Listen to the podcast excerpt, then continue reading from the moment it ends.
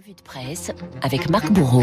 Bonjour Marc. Bonjour Renaud, bonjour à tous. Et on démarre par un tic de langage. Eh oui, ça vous est peut-être déjà arrivé, Renaud. Vous proposez à un commerçant de payer par chèque et il vous répond oui, pas de souci. Imaginez encore, vous me demandez, Marc, vous n'allez pas dépasser les timings cette fois, je vous répondrai oui, oui, Renaud, pas de souci. Mais ça, je suis pas sûr que vous allez le faire. on va voir. Bienvenue dans le monde merveilleux du pas de souci, c'est à dire en page 36 du journal Le Monde. Clara Sini revient sur cette tournure utilisée à tort et à travers, enfin surtout à tort, car son sens initial renvoyait plutôt à une inquiétude et une angoisse, angoisse amoureuse notamment au XIVe siècle. Aujourd'hui, pas de souci, ça sert à pacifier une communication dans une société explosive, ça sert à désamorcer un sujet inflammable, poursuit le journal Le Monde. Dans cette galaxie, poursuit euh, Clara, Clara Sini, on reste euh, toujours courtois, toujours cool, on tient à assurer à celui qui vous demande quelque chose que ça ne dérange absolument pas. Alors comment évacuer ce tic de langage hors de propos?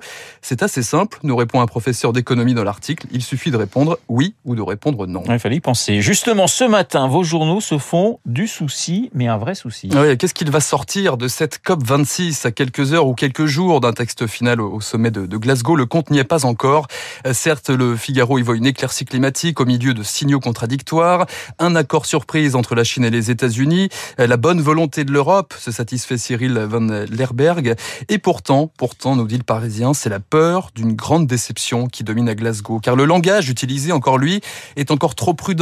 Good cop ou bad cop s'interroge Frédéric Mouchon. Le sentiment général, c'est que ce grand raout euh, climatique se transforme encore une fois en une gigantesque machine à promesses sans lendemain. Non, le cœur n'y est pas, nous raconte Marine Lamoureux dans La Croix, qui nous a décrit euh, d'ailleurs euh, pendant deux semaines les coulisses du sommet de Glasgow. Il est loin, l'élan de Paris, où le monde marchait main dans la main, où il se serrait les coudes contre Trump à Marrakech, se souvient la journaliste.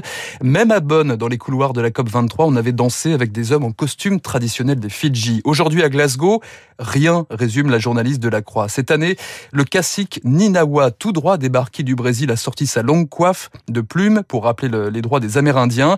Mais devant le pavillon triste des peuples indigènes, le cacique Ninawa le confie. Il n'y croit plus, raconte le journal, qui rappelle les propos de Laurence Toubiana, Toubiana cheville ouvrière des accords de Paris cette semaine. Cette COP, elle est froide. Ambiance glaciale également dans les couloirs de l'Elysée. Oui, ça c'est le Parisien qui nous le raconte ce matin en page 4. Silence dans les rangs. Emmanuel Macron aurait ordonné à ses ministres de ne plus parler à tort et à travers dans les médias et de se borner à rendre des comptes sur leur action. Objectif éviter les dérapages, explique Olivier Beaumont. En cette période de pré-campagne, fini le blabla. Comme il y a quelques semaines, Marlène Schiappa a voulu se faire Éric Zemmour. Ça s'est retourné contre elle, rapporte le Parisien. Maintenant, plus personne ne bouge. On est tous le doigt sur la couture du pantalon, se désole un collaborateur ministériel. À ce rythme-là, on ne va bientôt plus pouvoir rien dire, ajoute un secrétaire d'État. Un autre est plus fataliste. De toute façon, les Français ne connaissent pas la plupart d'entre nous. Ils n'écoutent que Macron. Et ça chauffe en revanche dans l'aile Madame à l'Élysée. Oui, le QG de la première dame, Renault, long portrait de Brigitte Macron cette semaine dans M, Le Monde Magazine. Euh, la coach de l'Élysée, titre l'hebdomadaire. Brigitte Macron, euh, c'est la seule qui peut dire aujourd'hui au président que ses discours sont trop longs.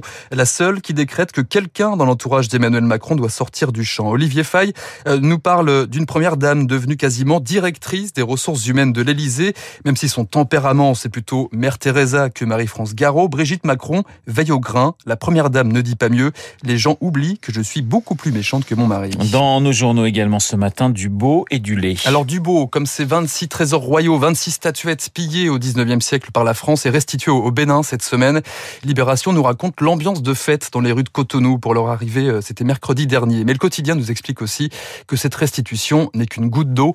90% du patrimoine africain se situe aujourd'hui hors du continent. Du lait également dans la presse, avec cette incroyable histoire que vous retrouvez en page 8 du Parisien Week-end. L'histoire de Montalieu-Versieux, c'est en Isère. Sa vue sur les montagnes, ses rues fleuries, mais surtout ses affiches publicitaires. Quatre sont placardées rien que sur une maison, et il n'en fallait pas moins pour décrocher le prix de la France moche décerné par l'association Paysage de France. Si vous avez des panneaux publicitaires dans votre ville, vous avez du souci à vous faire. La presse tente cependant de lutter contre la sinistrose. Alors dansons d'abord sous la boule à facettes, c'est dans le Figaro et vous, le disco est de retour, figurez-vous. Quatre décennies après son explosion dans le monde, euh, nous dit le, journal, grâce à la nouvelle génération de chanteurs, grâce aussi à l'ancienne garde. Tenez, vous apprendrez aujourd'hui qu'il y a un défi en ce moment sur les réseaux sociaux, c'est de chanter Dancing Queen de ABBA d'une seule traite, 933 millions de clics. Le directeur des programmes de TV Mélodie nous explique qu'à chaque période noire, le public a toujours eu besoin de choses simples et joyeuses. De la joie et de la liberté aussi, c'est ce qui souffle dans l'interview de Catherine Deneuve dans le point cette semaine. Deneuve de retour au cinéma avec Son vivant d'Emmanuel Berco, film interrompu par le Covid et l'AVC ischémique de l'actrice. Aujourd'hui, Catherine Deneuve va très bien et nous parle du monde d'hier et d'aujourd'hui. On a perdu de la liberté, dit-elle, rien que dans les films. La cigarette, par exemple. Quand on voit mes anciens films, c'est incroyable, mais j'en ai toujours une à la main. Même dans certaines scènes où vous ne parliez pas, le metteur en scène me disait d'en fumer une, ça me donnait forcément l'air de quelqu'un qui réfléchit. Maintenant, maintenant, ce sont les téléphones, se désole Catherine Deneuve. Tous les acteurs en ont une, en ont un dans la main, euh, dans les longs métrages, ce maudit téléphone qui vous filme dans vos moindres faits et gestes.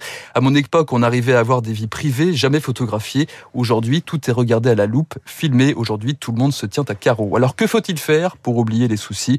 Eh bien, il faut râler, nous dit Catherine Deneuve. Je suis une râleuse car je suis très française. La revue de presse signée Marc Bourreau tout au long de cette semaine. Marc Bourreau est un garçon qui est plutôt agaçant, figurez-vous, parce qu'il est très ah talentueux quand il fait les journaux, très talentueux quand il fait le journal imprévisible, extrêmement talentueux quand il fait la revue de presse. Vous n'avez pas envie de faire la matinale, non Ça va vous Non, non, vous n'avez pas de souci à vous faire. Vous me préviendrez hein, quand, quand vous, aurez l'idée derrière la tête. Merci Marc, je vous souhaite un excellent euh, week-end. Il est 8h38 dans un instant. Esprit libre, Cécile Cornudet.